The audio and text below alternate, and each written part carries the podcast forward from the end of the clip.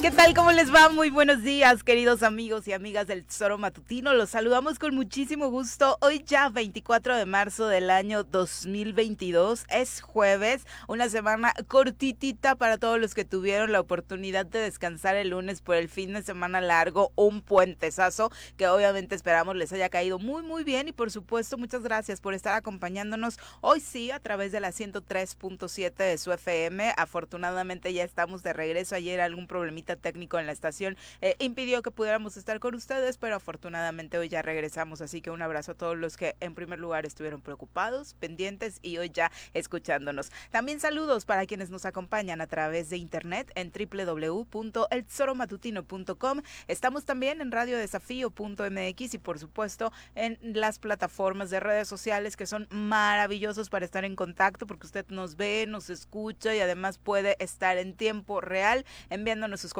sobre los diferentes temas que acá estaremos tocando, que por supuesto eh, siguen en torno a los incendios en Morelos, uno ya controlado, el de Huitzilac, afortunadamente la comunidad actúa rápido y eh, todo este tema de los brigadistas se, se une, hace el llamado, por supuesto, a las autoridades y logran controlarlo cuando todavía no era tan grande. Lo de Tepoztlán continúa eh, todavía sin control total, hoy seguirán actuando los helicópteros que llegaron el día de ayer del gobierno federal, no la Guardia Nacional, por ejemplo, y tratando de, contener este incendio que desafortunadamente entre los datos que nos comparte Protección Civil, eh, la Coordinación Nacional de Protección Civil, pues eh, las hectáreas dañadas, pues por supuesto son, son muchas y es uno de los temas que más duele, además del susto que se lleva a la comunidad, la tristeza, ¿no? Es increíble ver cómo los tepostecos, de pronto a muchos dicen, ay, qué rudos, eh, ¿por qué son tan con la defensa de su tierra. Es que en serio, el amor que profesan, y creo que eso deberíamos hacer muchos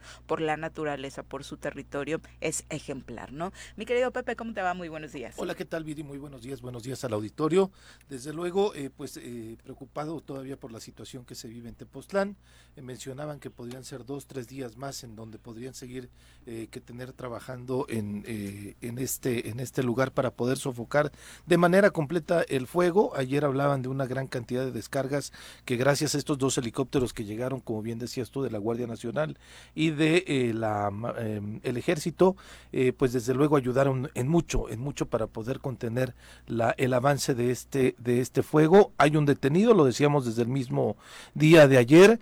Eh, hoy un diputado, bueno, el día de ayer un diputado presenta una iniciativa para poder elevar el castigo hacia las personas que intencional o accidentalmente, pero que a final de cuentas realizan un daño a la la naturaleza y en este caso al patrimonio también, ¿por qué no decirlo, Viri? Porque es un área de reserva natural protegida eh, que está custodiada y debe estar a resguardo también de las fuerzas federales. Por eso la llegada de la, de la titular de protección civil a nivel nacional es un área que le corresponde a ellos resguardar, pero desde luego también el Estado tiene su corresponsabilidad, ¿no? Eh, vemos ahí ya la solidaridad, algunos grupos, organizaciones civiles desde Cuernavaca también ya están trabajando para que eh, convocando a la gente para poder llevar víveres, poder llevar este algunas herramientas que sirvan no solamente para este incendio, sino para poder prevenir los más que se pueden venir, porque desafortunadamente, pues en esta época en donde el sol arrecia, pues varias partes de nuestro querido estado, este, pues se ven en este riesgo, ¿no? Y la gente lo, lo mencionaba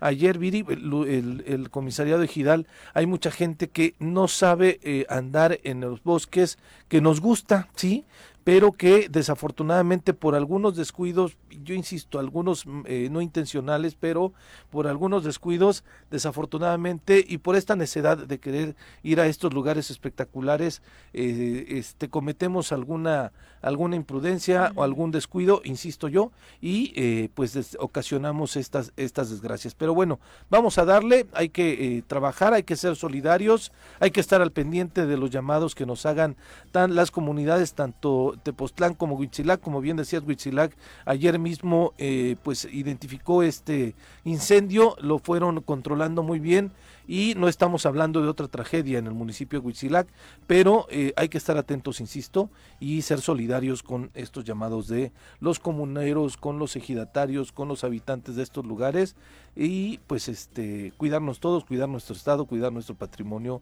que también es el patrimonio natural. Sí, porque está bien padre decir que amamos Tepos, que nos encanta ir cada fin de semana, pero es el momento de demostrar que estamos con la comunidad, que realmente amamos a Tepos, que realmente amamos a Morelos. Y si bien es cierto que la autoridad no está haciendo el llamado para que acuda la ciudadanía a colaborar como brigadista, como voluntario, pues por supuesto que sí podemos colaborar con Víveres. Hay muchas instituciones académicas, muchas ACES que se están sumando y la verdad es que es el granito de arena que de pronto podemos poner, pero eh, la verdad es que los cambios se van a notar cuando nuestro comportamiento también mejore, cuando denunciemos a quien está cometiendo, por supuesto, este tipo de cosas, eh, como jugar con fuego, ¿no? En, en cerca del cerro, en las inmediaciones, para quienes de pronto, digo, creo que todos tenemos amigos de vámonos a Tepos, por ahí nos perdemos, está bien fácil salir, siempre hay alguien del poblado que te ayuda, no ponen en riesgo no solamente, eh, por supuesto, este tema de lo que pueda pasar en relación a protección civil con la naturaleza, sino su propia vida, ¿no? Que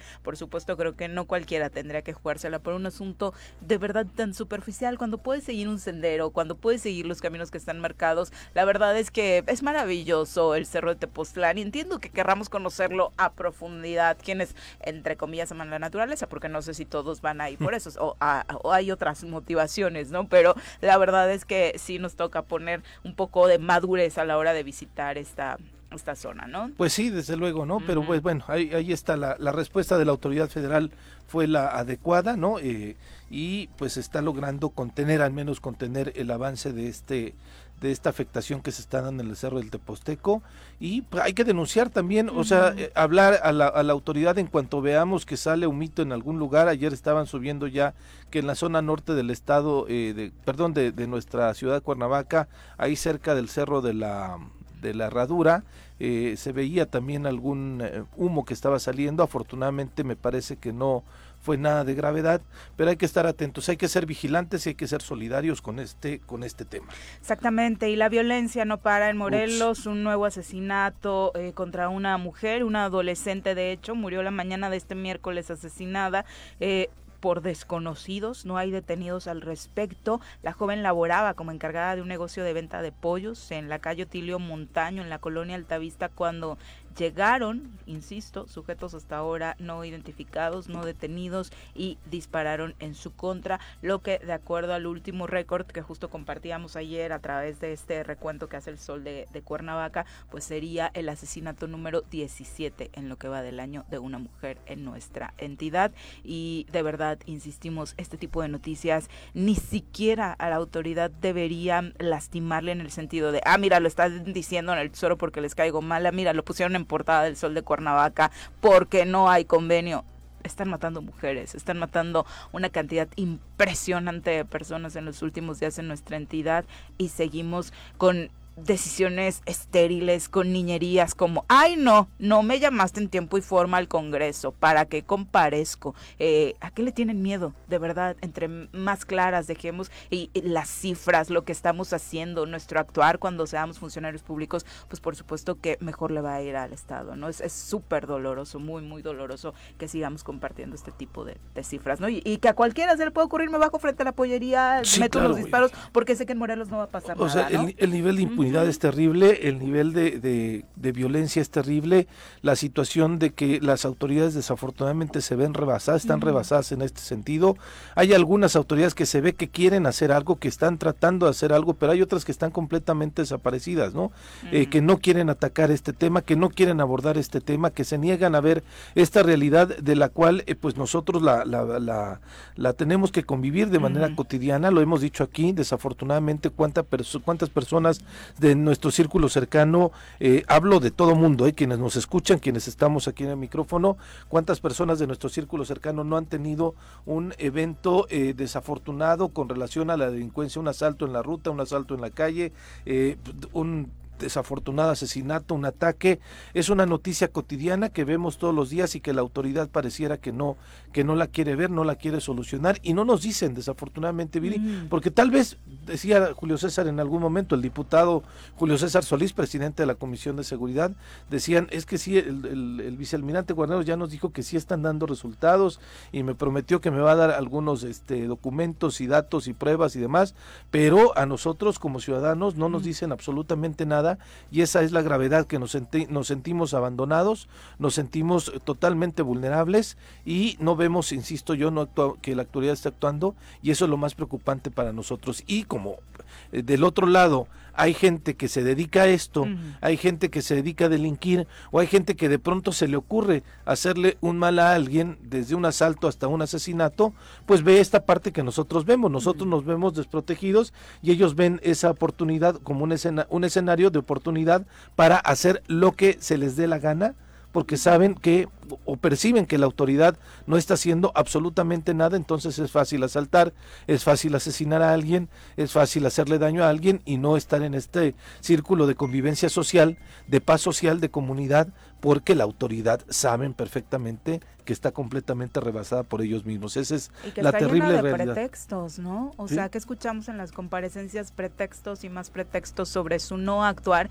y además, por supuesto, no, no encontramos un cambio. Este discurso que vienen a dar al Congreso, que es como lo más reciente que tenemos, sigue siendo idéntico al del primer día, ¿no? O sea, no ha cambiado nada en lo que dice Guarneros de Graco me dejó menos policía, Graco me dejó menos presupuesto que el primer año del Congreso. Ha sido la misma tónica, te ayudamos, más presupuesto, vamos a tratar de mejorar, no se pudo, mismo discurso el siguiente año, más presupuesto. Es lo único que ha cambiado porque su presupuesto sí, ha crecido, ¿no? Sí ha crecido, hay sin duda. millones de pesos que ejercieron de manera extraordinaria con relación al presupuesto de aprobado y no se sabe en dónde están, no sabemos qué hicieron con esos 10 mil millones de pesos, lo han estado preguntando algunos diputados desde este medio de comunicación, hemos dicho que a qué equivale ese, ese, en qué se podría ejercer, pero desafortunadamente nosotros no lo vemos, el auditorio lo ve.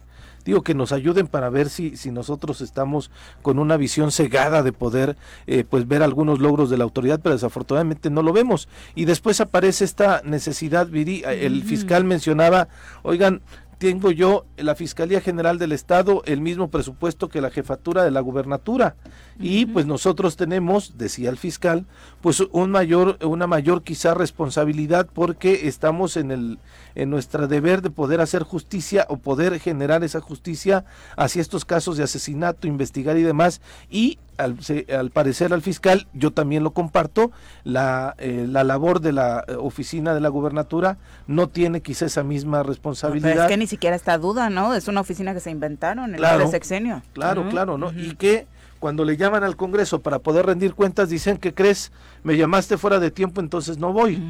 Ya les respondió el presidente del Congreso y les dijo, ¿sabes qué?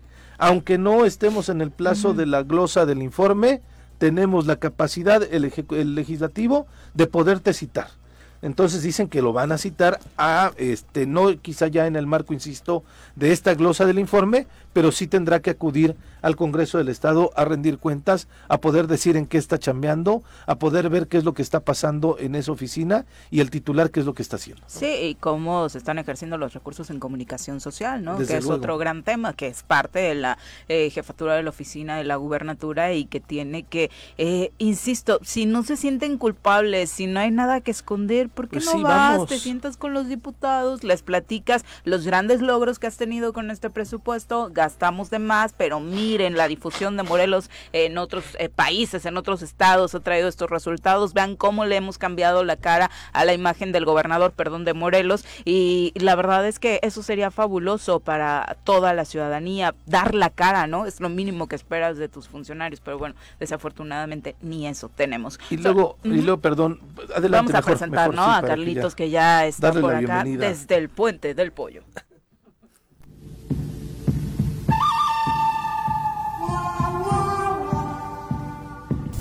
partiendo desde la ex hacienda, pasando por la parada del 84 y cruzando el puente del pollo, llega Carlos Caltenco a la cabina del choro matutino.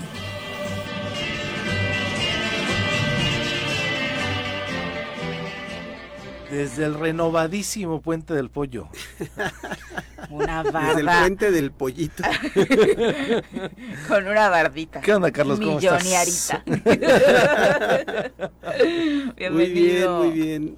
Eh, disfrutando esta semana corta. Sí. Porque el fin de semana no pudimos descansar. Te puso a trabajar la alcaldesa. ¿eh? Pues, eh, me designó como presidente de la Junta local electoral, tuvimos elección de autoridades locales. ¿Qué tal? ¿Todo tranquilo? Todo tranquilo, afortunadamente se eligieron 16 autoridades auxiliares y en un clima de competencia eh, pues muy cívica, pacífica sin conflictos, sin contratiempos. Qué bueno, que, y que ella, esa haya sido la tónica también en Temisco, lo platicábamos ayer en todo el estado, prácticamente se desarrolló así, y la verdad es que siempre es importante esta participación ciudadana, ¿no? Que decíamos, sí, de pronto algunos partidos tratan de meter y de ganar, eh, pues, sus, su gente, ¿no? Para eh, las elecciones ya eh, formales de alcaldes o de otro tipo de funcionarios, pero la verdad es que siempre es importante ver la participación de la ciudadanía, creció el número de votantes en una elección de ayudantes que en Morelos, que eso también es fabuloso. Y además una gran competencia, tuvimos nosotros 83 candidatos. Ah, mm. En algunas colonias había 10 planillas, o sea, es, este es inusual. El número de ciudadanos que participaron en Temisco? No, fíjate que no, no lo tengo aún todavía. Eh, lo podemos sacar fácilmente ahorita. Lo pido a ver si me lo pasan. Digo, es importante saber cómo. Fíjate que me sirvió para para tener empatía con las personas que trabajan en las instituciones electorales, concretamente el INPEPAC y el INE, es un trabajo impresionante. O sea, uno ve un proceso electoral, se para, va uno a votar, este, regresa a su casa y hasta ahí quedó. Y, te quejas porque te tardas dos minutitos más en la fila, ¿no? Ajá, exactamente. Eh, en realidad empieza muchas horas antes y termina muchas horas después de la apertura del lapso en que quedan abiertas las casillas. Este es, es un trabajo extenuante, pero eh, afortunadamente, bueno, pues con la satisfacción de que se entregaron buenos números y luego al día siguiente, pues tuvimos este, los honores a la bandera con motivo de... del 21 de marzo. Exactamente. El natalicio de Benito Juárez. El natalicio de Benito Juárez y eh, particularmente en la entrada de la primavera en, en, Temisco. ¿Xochicalco? Eh, Xochicalco, que es el equinoccio, todo el fin de semana fue, eh, eh, digamos, la celebración del equinoccio de, primavera y posteriormente Pueblo Viejo, después de muchos años que por alguna razón se había dejado de, realizar la festividad como se acostumbraba en Pueblo Viejo, que es con cabalgata, con, con jaripeo, becerreadas. ¿Por qué el 21? Eh, porque es la fiesta del Pueblo Viejo. Eh, inicia la fiesta el 21, concluye una semana después. Y tenía bastante tiempo que, se había suspendido. ¿Por, por, seguridad también. Eh, yo creo que por crecimiento de las personas, o sea, los principales promotores eran los abuelos, los, abuelos los, los ejidatarios y ya son personas en su mayoría adultas mayores, pero ahora se animaron otra vez, se entró el segundo aire y, lo organizaron y, muy muy bien, o sea que también el lunes no hubo oportunidad y retomar las tradiciones por supuesto también es importante no para eso que llaman los políticos eh, reencontrar y reestructurar el tejido social no no sí ojalá y los chavos se apropien de las de las festividades fíjate que tuvo una concurrencia muy de buena, ¿eh? no solamente la cantidad de personas que iban a caballo, sino también este la, la confluencia de la gente que sin caballo o en su moto o en su coche se sumó a la caravana. Ah, mira. Más de como tres horas ah, duró la caravana. Bastante, pues bueno. Nos Temisco en festividades. Sí, y Carlitos ha explotado. Ah, no es cierto.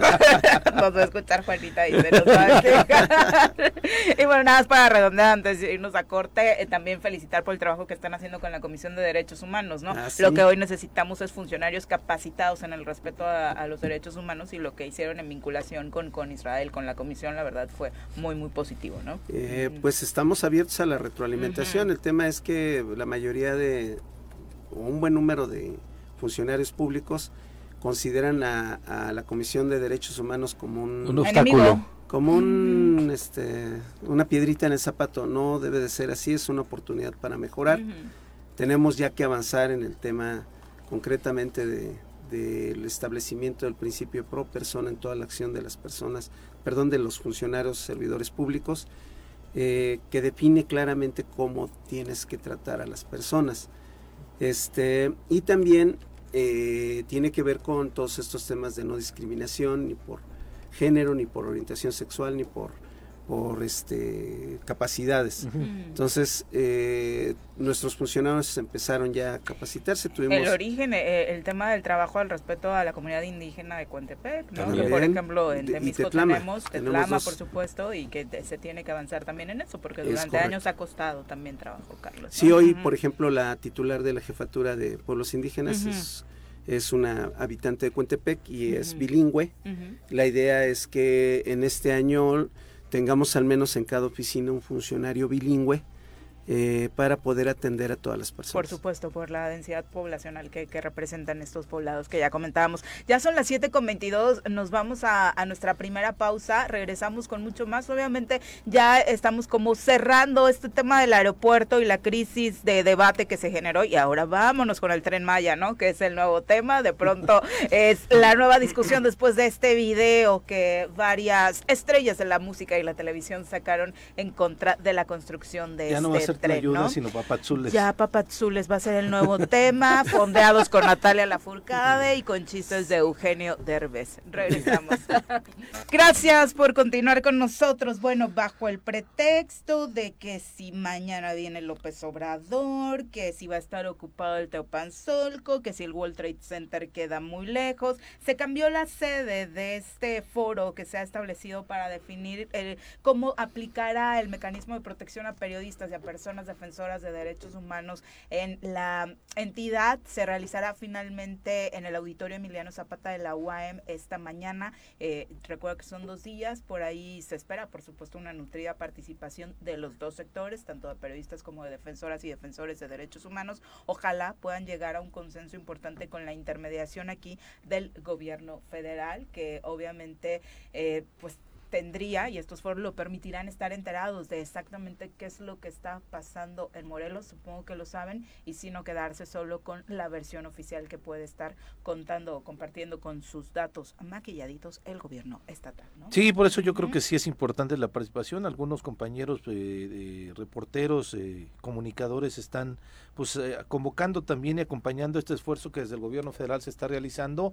Es una situación urgente y preocupante lo que está pasando en nuestro país no en este año, desde hace muchos años, desde hace algunas décadas incluso, eh, nuestro país se ha caracterizado porque el ejercicio del periodismo eh, pues es de alto riesgo, nos ponen incluso con cifras similares a lugares o países en donde pues hay actos bélicos, ¿no? Situaciones de guerra y por ello la preocupación y la eh, urgente necesidad de que se atienda de fondo, no solamente con eh, algunas posibles soluciones o algunas acciones que pues este traten de tapar la situación tan compleja, Viri, sino sí ir de fondo. Mencionan incluso el presidente decía eh, en alguna mañanera que estaban tratando de realizar una situación en donde a través de ello esta ley también contemple la situación de las prestaciones de los periodistas y comunicadores que en muchos medios de comunicación comunicación no se tienen, ¿no? Eh, seguro social, el, el tema de jubilaciones y demás, y me parece que sí, si se aborda de una manera integral,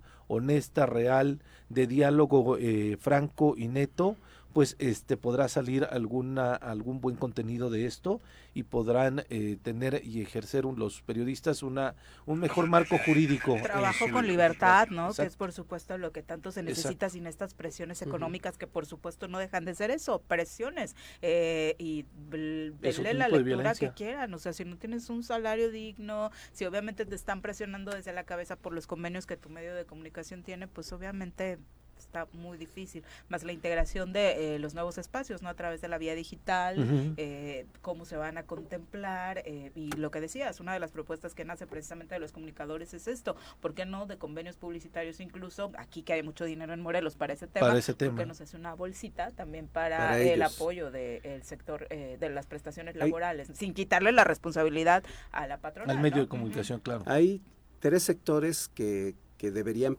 más bien, es preocupante que en nuestro país tres sectores tengan un proceso tan grave de precarización. Los, la educación, los trabajadores de la educación, los trabajadores de la cultura y eh, los trabajadores de los medios de comunicación. Es preocupante porque refleja quizá eh, las prioridades de un país que no termina de consolidar su democracia. Este sí es un asunto pendiente para, para el presidente que se tiene que atender de inmediato.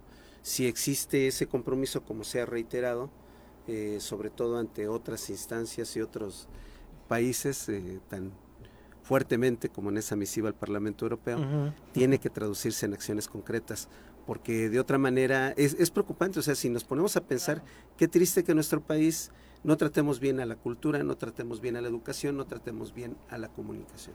Que la comunicación es parte de la democracia. Que son fundamentales para consolidar la democracia. Que es otro tema también si van a ir juntos, que es algo que me parece no ha gustado mucho en el sector, un mecanismo para defensoras y defensores de derechos humanos y, los periodistas, ¿no? Porque cada uno tiene sus propias complicaciones y muy, muy fuertes. Sabemos de la persecución eh, que sufren constantemente los activistas en este país, particularmente relacionada con la delincuencia organizada y por supuesto ahí pegadito el, el acoso también gubernamental. Son las 7.32, vamos a saludar con muchísimo gusto a nuestro compañero Omar Ocampo que nos tiene el panorama sobre esto que está sucediendo particularmente en Tepoztlán con el incendio. Omar, ¿cómo te va? Muy buenos días.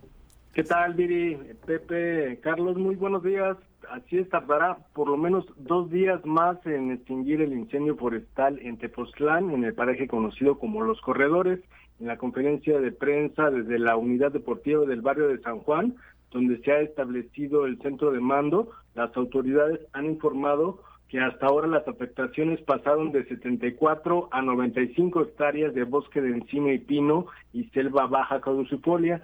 Se tiene un 60% de control y 30% en la liquidación, según el último reporte. No hay riesgo para la población y se pidió a los ciudadanos no acercarse si no están capacitados en la extinción de incendios para no ponerse en riesgo.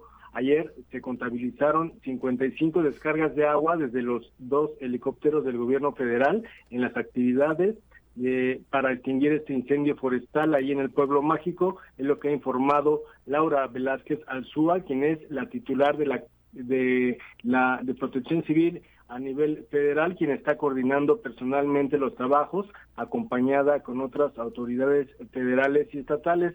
En cada descarga se utilizan entre 1.800 y 2.000 litros de agua, algo así como más de un tinaco grande. Los trabajos para apagar el incendio, catalogado como tipo 3, podrían tardar hasta dos días más, dependiendo de las condiciones meteorológicas, fue lo que dijo la funcionaria, y al menos una semana para extinguir completamente las áreas de calor por parte de los brigadistas.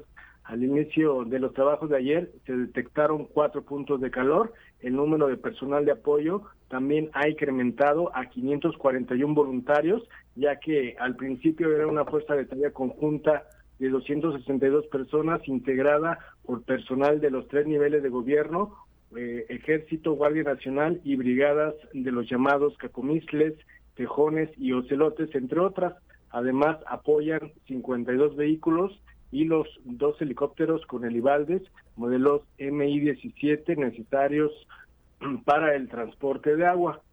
Eh, en esta conferencia de prensa también se informó de la persona detenida como presunto responsable del incendio, Josué N., alias El Pipiolo, quien está en valoración psicológica para determinar qué procede legalmente.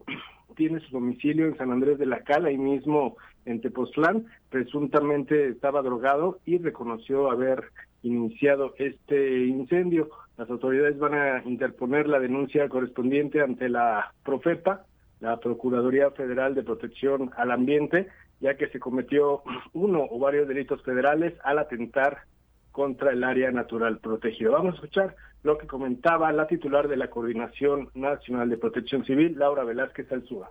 Esta persona está municipio eh, están valorando su estado mental de, esta persona para proceder eh, de manera pues, legal. Eh, sí, la sanción es federal, pero no podría adelantarles cuál sería porque dependemos mucho de su estado mental, repito. Las sanciones son altas, pueden ser una, detención, puede irse a, la cárcel, está atentando con la vida, atentar y hacer, provocar eh, un incendio es un delito federal y sí, sí puede ir a la cárcel, pero repito, se está valorando. Yo espero que en el transcurso del día tengamos más claridad de la situación, con quién estaba, cuáles fueron los indicios y ya les daremos a ustedes una, una respuesta precisa. Adelante, Omar. Esto es la gran discusión, ¿no? ¿Qué sanción eh, merece alguien que comete un acto como este, Omar? Así es, Viri. También en esta conferencia de prensa habló el secretario de Desarrollo Sustentable de aquí del Gobierno del Estado, José Luis Galindo Cortés, quien dijo que no hubo omisión del Gobierno del Estado en atender este incendio. Hizo una serie, especie de cronología. Dijo que a las 4 de la madrugada del martes fue atendido por Protección Civil del municipio, como lo marca el protocolo. A la, a la una de la, hicieron, comenzaron los trabajos y a la una de la tarde se, tenía el 60% de control y 30% de la extinción. Sin embargo, el fuego brincó a la parte alta, a los riscos, al paraje conocido como las tuberías, y ahí fue cuando se salió de control. A las 4 de la tarde se estableció comunicación con las autoridades federales y a las 7 de la tarde se confirmó que vendría el apoyo aéreo con los helicópteros. La información, Viri. Ojalá que hoy podamos tener ya noticias muchísimo más positivas en torno al control en su totalidad de este incendio. Muchas gracias, Omar. Oye, Omar. Sí. Este, eh, eh, la, la, la, versión vaya y la voz de la, de la titular de Protección Civil indica que están valorando, así lo escuchamos tal cual, el estado mental de la persona que prendió el incendio. Al inicio se especulaba que estaba drogado, no, no siguió esa versión. ¿Puede ser que tenga alguna discapacidad o alguna situación especial? Sí, porque no saben si está bien de sus facultades mentales o si solamente estaba drogado en el momento. Es lo que están valorando, Pepe, todavía.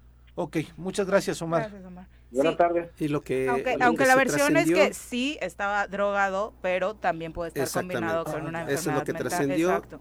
De acuerdo al, al, este parte médico porque lo cómo se le dice lo Valoraron. lo valoran de- cuando interviene ya para ponerlo a disposición se hace una a ver si ahorita me acuerdo cómo se llama te-.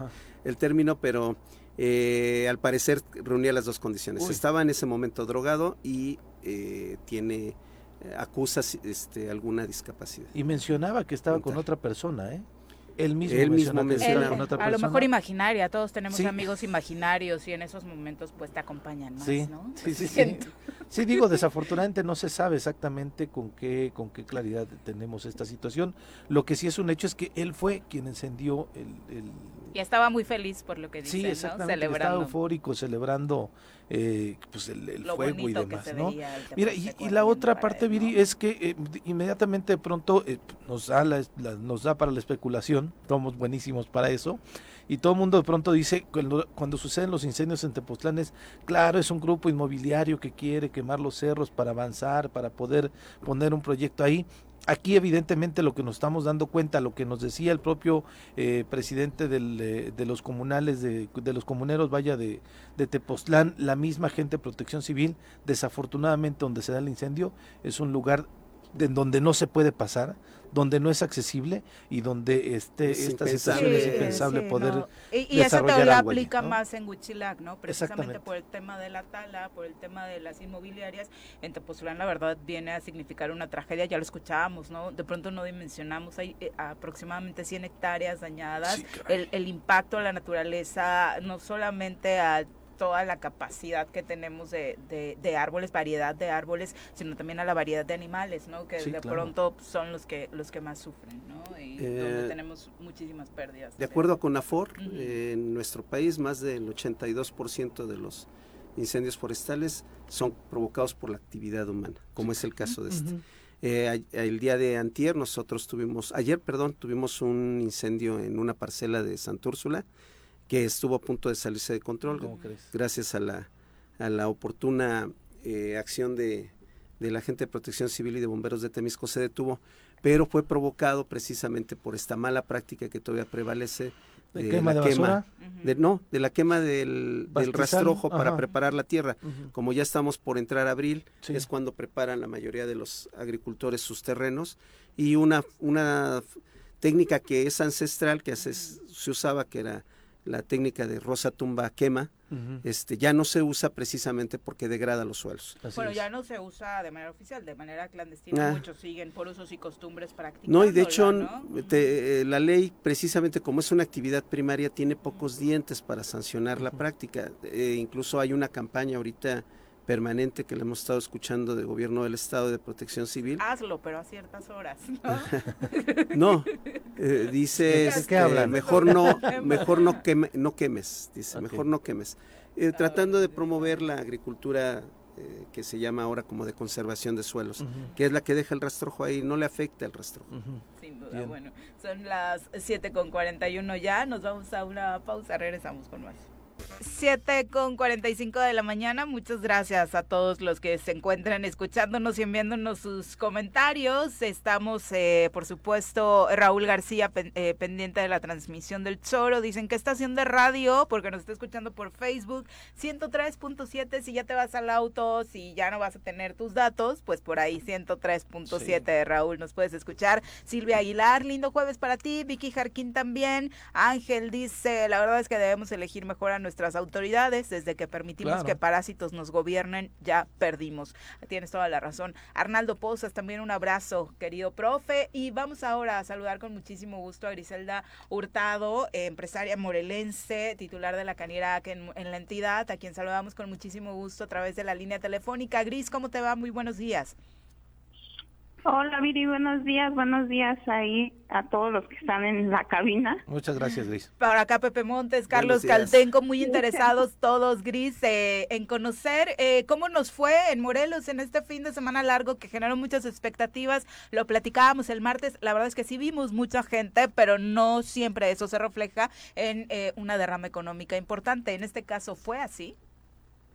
Bueno, la industria restaurantera, a pesar de las circunstancias que vivimos el fin de semana con el cierre de la autopista, eh, alcanzamos un 25% en nuestras ventas, muy bueno para nosotros, pero bueno, esto no significa que nosotros estemos relativamente bien, ¿no? Nosotros es mejor diario tener la derrama económica, ¿no? Ahora, ¿esta situación del semáforo verde gris les ha ayudado a los eh, restauranteros?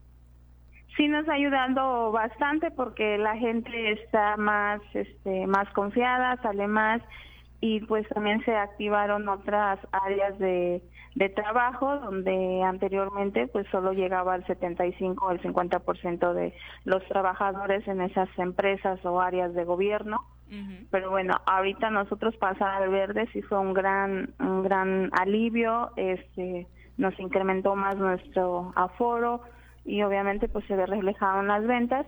Sin embargo, es una realidad que la industria restaurantera estamos sufriendo otro gran golpe que es la inflación, el aumento de la canasta básica, que para nosotros ha sido pues una lucha constante este con los precios de, de la canasta básica, ¿no? Como limón el aguacate, entonces eso sí también es un gran golpe para nosotros. Entonces, la tortilla, ¿no? Se puede decir que vamos lentos.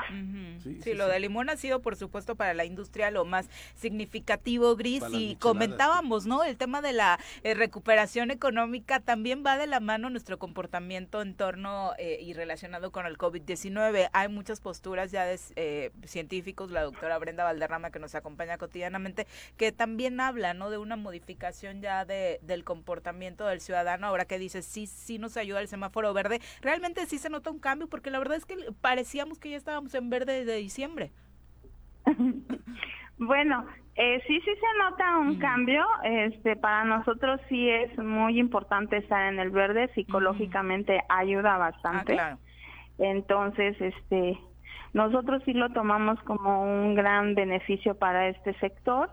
Bueno, y pedirle a la ciudadanía que pues, el virus sigue, pero bueno, hay que, la vida tiene que seguir, hay que seguir trabajando para subsistir, ¿no?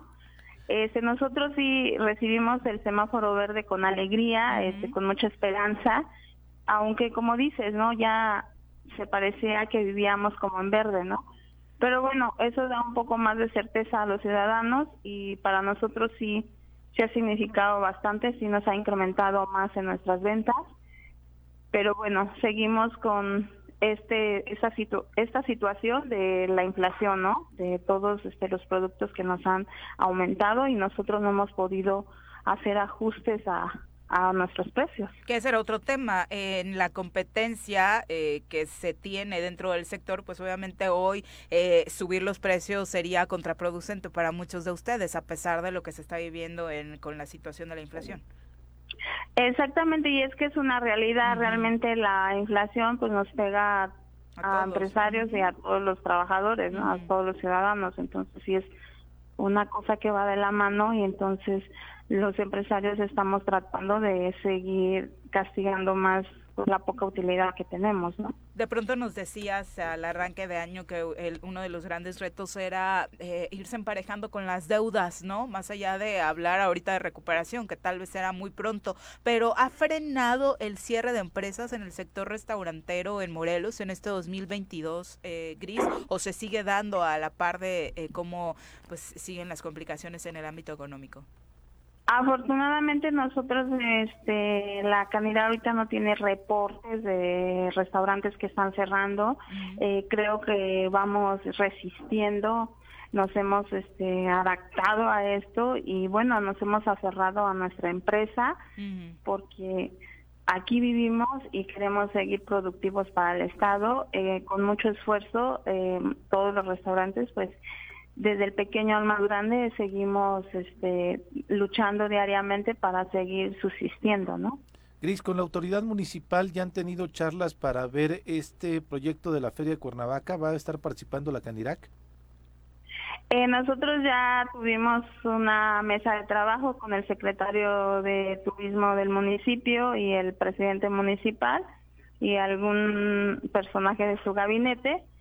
Eh, los em, en el caso de la Canidad eh, va a apoyar solamente en promoción. Eh, para nosotros la feria este, llega en un momento en que es Semana Santa y para nosotros esperamos con muchas ganas estas fechas y no no vamos a participar como con stands, no lo vamos a participar pero bueno, sí vamos a apoyar en promover la feria porque es otro sector de público y bueno, también se necesita un poco de alegría para otras personas, ¿no? Me quiero regresar un poquito al tema de la pandemia. Yo entiendo que ustedes han tenido las medidas eh, necesarias, las suficientes, incluso hasta de más, por un tema de responsabilidad que tienen en sus negocios. Pero, ¿cómo percibes a la sociedad? ¿Ya bajamos la guardia? ¿Llega la gente a, tus, a los establecimientos con todas las medidas todavía o hay que jalarnos las orejas y estamos siendo irresponsables? Eh, fíjate que en, nuestro caso de, de los restauranteros la gente sí llega con su tapabocas y toma el gel. Este, algunos sí seguimos tomando temperaturas, algunos ya no, pero bueno, lo más importante es el tapabocas, el gel, el tapete. Y sí, sí vemos una responsabilidad en los ciudadanos, ¿eh? al menos porque los restauranteros no dejamos también entrar personas sin el tapabocas. Entonces yo creo que ha sido una cooperación entre sector empresarial y este y, ciudadanos. Exacto. y, y, obviamente felicitarte en primer lugar por la, eh, obviamente, reelección y en segundo lugar porque asumiste la vicepresidencia del Consejo Coordinador Empresarial, que obviamente es parte de, de un trabajo donde estarás representando al sector restaurantero, que es importantísimo para la, la entidad. Muchas gracias y otro, otra responsabilidad, pero con mucha alegría porque yo creo que hay mucho por hacer por nuestro estado y en lo que se pueda los empresarios estamos tratando de este pues de ser más productivos no y más positivos porque si queremos otro otra imagen de tanto de Cuernavaca como pues, de Morelos no yo me encuentro en Cuernavaca y sí tenemos muchos muchos este planes muchos este proyectos y bueno ojalá tengamos eco del gobierno del estado y tanto del municipal para seguir haciendo que pues Cuernavaca sea la primavera de México, ¿no? Y que se siga escuchando en todos lados. Exactamente. Muchas gracias, Gris, por la comunicación. Muy buenos días. Éxito.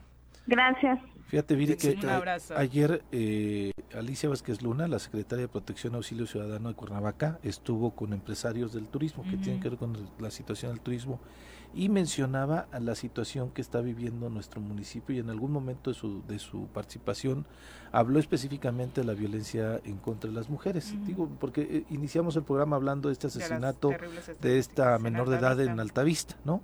Y Alicia menciona, lo refiere incluso la Unión de Morelos en sus ocho columnas, que cerca de 500 mujeres son víctimas de violencia y reciben medidas de protección por orden del Ministerio Público, nada más en Cuernavaca y son de estas, este, la funcionaria refirió que el apoyo que brindan a estas mujeres, en su mayoría son víctimas de violencia que eh, este, en el hogar. ¿no? Entonces, eh, las órdenes, dice Alicia, que nos da la gente del Ministerio Público, es una medida de protección, ya sea móvil o fija, a mujeres que han sido víctimas de violencia en su casa. Señaló que a la fecha son 500 mujeres las que tienen que cuidar y ello refleja que no ha disminuido la violencia en contra de las mujeres en la capital morelense y de acuerdo a los análisis que han realizado han detectado que durante la pandemia aumentó el número de personas del sexo femenino violentadas. Entonces, es una situación bastante preocupante, imagínate. Bueno, es terrible y de verdad de pronto nos enfocamos mucho y este gran distractor de pintar monumentos y pintar paredes el 8 de marzo no se reduce a eso, por supuesto, la lucha contra eh, la violencia hacia las mujeres es de verdad un problema gravísimo estas estadísticas, o sea, eh, ¿cómo podemos esperar que nuestra sociedad mejore si la mitad de la población sale a la calle con miedo, si vive en su casa con miedo? De, verdad es eh, en serio terrible y un tema que tiene que atenderse lo escuchamos en Cuernavaca, me daba escalofríos que previo al clásico regiomontano eh, Tigres Monterrey, el gobernador de Nuevo León, Samuel García, incitaba a la población, no solamente a los que acudían al estadio, a, no pelear por todo lo que hemos vivido, a tener un partido en paz, sino alertaba sobre, de verdad, el alcoholismo. Eh, es un partido, si pierde Rayados, si pierde Tigres, no lleguen a casa a violentar a la mujer. Después de un partido de Tigres o de Rayados cada fin de semana, suben hasta 300 las llamadas de auxilio por violencia intrafamiliar, porque el desquite de que perdió tu equipo llega a ser contra tu esposa, contra tus hijos. Es en serio un asunto bien complicado lo que estamos viviendo en el país. y eso, y eso habla, ¿no? Por es aberrante ya sin duda. Son las 7.56. Vamos a saludar con muchísimo gusto a través de la línea telefónica al diputado Arturo Flores, a quien recibimos con muchísimo gusto esta mañana para platicar. Arturo Pérez, perdón. Eh, siempre, no sé por qué, diputado, siempre te cambio los, el orden de los apellidos. Muy buenos días. buenos días, Viri, Pepe, Carlos. Sí, amiga, Buen día. fíjate que no te ¿No eres codo? El, el, orden de los apellidos, no sé por qué, pero estamos a la orden, qué gusto saludarlos. Muy buenos días, bienvenido el diputado Arturo Pérez para platicar precisamente, bueno, arrancamos con el tema que teníamos sobre la mesa, aunque hay muchos, el tema de la seguridad ha sido uno que por supuesto ha tenido tu atención, eh, te has reunido incluso ya de manera personal con el comisionado estatal de seguridad para tratar de abonar a que las cosas mejoren en Morelos, eh, diputado Cuéntanos particularmente tú, con la información que tienes por el cargo eh, que hoy ostentas, ¿cómo ves la situación en Morelos? ¿Hay salida? Eh, bueno, es un problema complejo, Viri. Por supuesto que hay salida, siempre la hay. Eh, pero para atender esa salida es importante que quien es responsable del tema de la seguridad, en este caso es el gobierno, sus diferentes niveles, este, la atienda con responsabilidad y quienes nos preocupa, eh, pues colaboremos, este, ayudemos este, en lo que esté, en nuestra medida, de manera que este, este responsable este, atienda de mejor manera esta lamentable situación en seguridad que estamos viviendo. Claro que hay salida en donde tenemos que participar eh, varios, yo creo que mucha gente interesada, muchos sectores, pero insisto en, en facilitar que este, este dueño de esa responsabilidad la, la atienda, porque es súper importante. Necesitamos ah. muchas cosas, también, como ustedes saben, este, pero considero que hay salida. Hay salida y, y, varias de las cosas que por supuesto se necesitan. El Congreso ha dicho sí, después de las últimas comparecencias, sí colaborar, sí abonar, sí dar un voto de confianza. ¿Tú estás en esa tónica que han manifestado eh, la mayoría de tus compañeros? Totalmente. Eh, si no es así, si no confiamos en las autoridades, difícilmente van a poder ayudar, difícilmente vamos a poder colaborar, es importante, por supuesto que confiemos todos y todas, pero este pasito de la, de la confianza, mira, te, te, pongo un, ejemplo. En la comparecencia al comisionado eh, le cuestionaba a varios compañeros y compañeras diputados de estos temas de inseguridad y él comentaba mucho eh, de que la parte ciudadana de hacer una denuncia cuando eres víctima de algún ilícito no era muy atendida, es decir, la ciudadanía no iba a hacer la denuncia. Por ejemplo, en los temas este, de cuando traen ese tema del piso, ¿no? De que están extorsionando a la gente.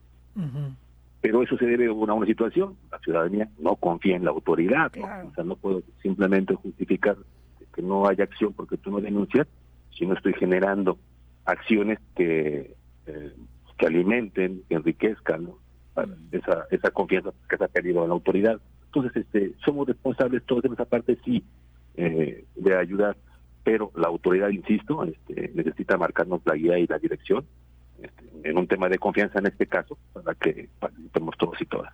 Sin duda. Diputado, ayer presentaste una iniciativa en la tribuna del Estado y esto obviamente enmarcado junto con la tragedia que está sucediendo en Tepoztlán. Eh, ¿Por qué la necesidad de legislar? ¿Cómo estaba nuestra legislación o cómo está actualmente eh, en el Estado de Morelos con relación a la provocación de incendios forestales? Sí, amigo, este, mira, de hecho fueron un par de, iniciativas que, que, metimos. En la que hace referencia, estamos eh, proponiendo que se reforme el artículo 242 bis del Código Penal para el Estado de Morelos. Eh, actualmente, este Código Penal eh, se impone este, sanciones de, de, tres días hasta tres años de prisión eh, por multa o equivalente a de 50 a 5 mil UMAS.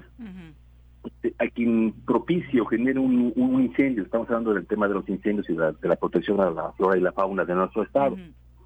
Nosotros estamos proponiendo que a quien de manera dolosa este, tenga sanciones de 5 hasta 9 años de prisión y una multa de mil hasta 40 mil UMAS, que representan más de 3 millones de pesos, este, eh, por acción u omisión culposa, hasta 4 años de prisión y hasta 10 mil UMAS. Esto este, lo consideramos necesario. Ustedes recordarán, el, año pasado tuvimos un, un caso de algún este, jovencito que grabando un video para redes sociales, este, detona ahí un, un, incendio, ¿no? Este e, e, este incendio eh, dañó cinco mil este, hectáreas, ¿no? imagínense, ¿no?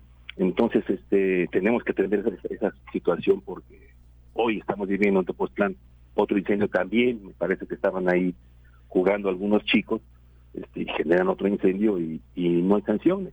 El caso del año pasado, esta persona detuvo, estuvo 36, horas detenidas, si mal no recuerdo, y, salió con una afectación pues grave a nuestro ecosistema.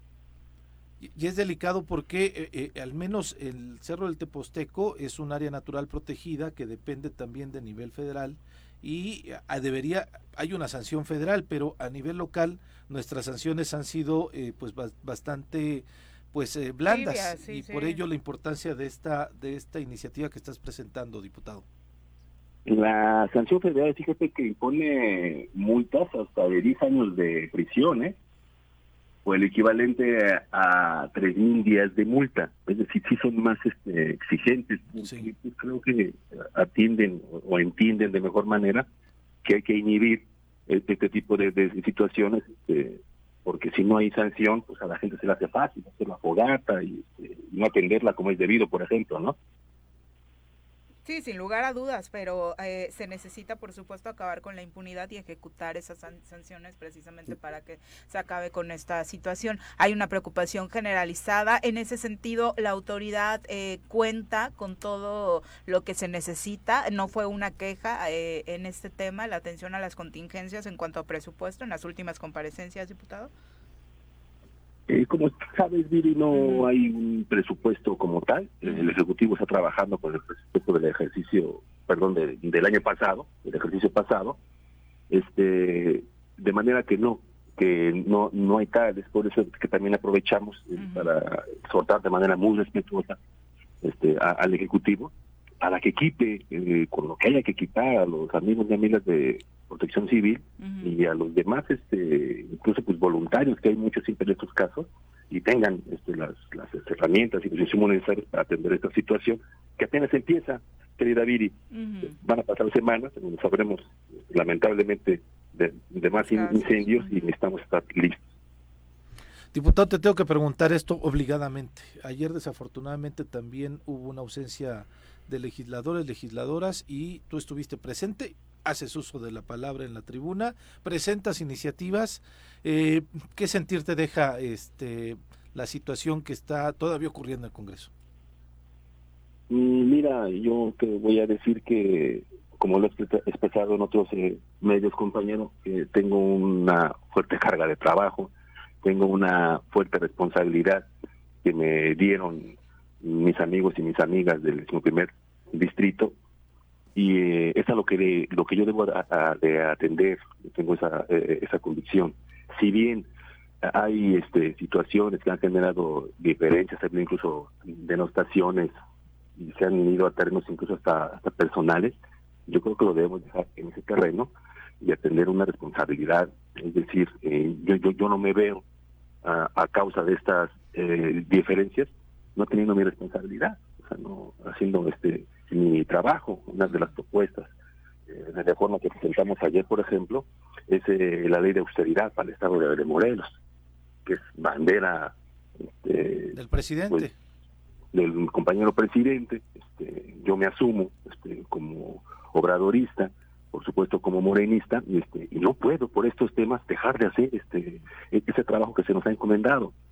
Eh, que compañeros o compañeras no no asistan o no, o no atiendan este yo creo que obedece alguna razón y había que preguntarles a ellos. En mi caso personal, yo no voy a dejar de atender esta responsabilidad porque aparte me están pagando para ello.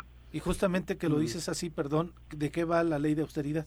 Para que nos hables de lo que de lo que presentaste ayer en, en, tu chamba, como bien lo dices. Gracias este, por la pregunta. Mira, esta ley no es otra cosa más que una armonización de una ley que ya es una realidad eh, en la federación, como ustedes saben, desde noviembre de 2019 entró en vigor y este y como en otros temas vamos un poquito tarde en esta en esta legislatura debido a que este pues no, nos dejaron ahí algunos pendientes la legislatura pasada no pero retomamos el trabajo hicimos el trabajo de, de, armonizar lo que estamos proponiendo es ahorrar ahorrar este del, del presupuesto. Eh, ayer en el en el discurso ahí para este para dar los, los antecedentes de esta, de esta reforma pues hablábamos este, de, la importancia de, que el presupuesto público lo debemos de entender eh, como un este recurso que garantice tranquilidad, que garantice desarrollo y felicidad del pueblo. Y a mí me gusta pensar que, puede ser así, que le ponemos este algunos candaditos, que además la gente exige, este, la gente está cansada de despilfarros, a la gente le, le ofende ver la camioneta de lujo del este el funcionario. Pues, del jefe de departamento, del director, es decir, pues, del servidor público, este, además con otro coche bonito, con algunos elementos de seguridad, cuando en las colonias y en las calles pues padecemos de alumbrado público, de pavimentación, o de, o, de drenaje, ¿no? Entonces atiende un poquito esa demanda ciudadana, de manera de que este tipo de, gastos se, se, se contengan, el gasto de escolta sea contenido, este, los gastos de viáticos, aviones en primera clase, este, arreglar esos, este, de repente se avientan ahí unas este, remodelaciones en las oficinas, este, pues, que, bárbaros, ¿no? bastante ostentosas, y esas cosas lastiman. Estamos seguros que esos recursos, si los contenemos a través de una ley, se pueden aprovechar en cosas pues, que la gente necesita. una pregunta, a lo mejor, este, eh, buenos días, amigo Arturo. Pero eh, el presupuesto del Congreso de Morelos, el gasto anual del Congreso de Morelos, este es equivalente al del Congreso de Guerrero, pero tienen el doble de diputados, más del doble de diputados en Guerrero. Eh, también la esta ley que estás proponiendo eh, aplica para el Congreso. Debe aplicar para todos, por supuesto. Aplica para ayuntamientos, para organismos autónomos, este, a los poderes este, que, hacen el, gobierno y por supuesto que estamos ahí este, involucrados y debemos de hacerlo con la gente.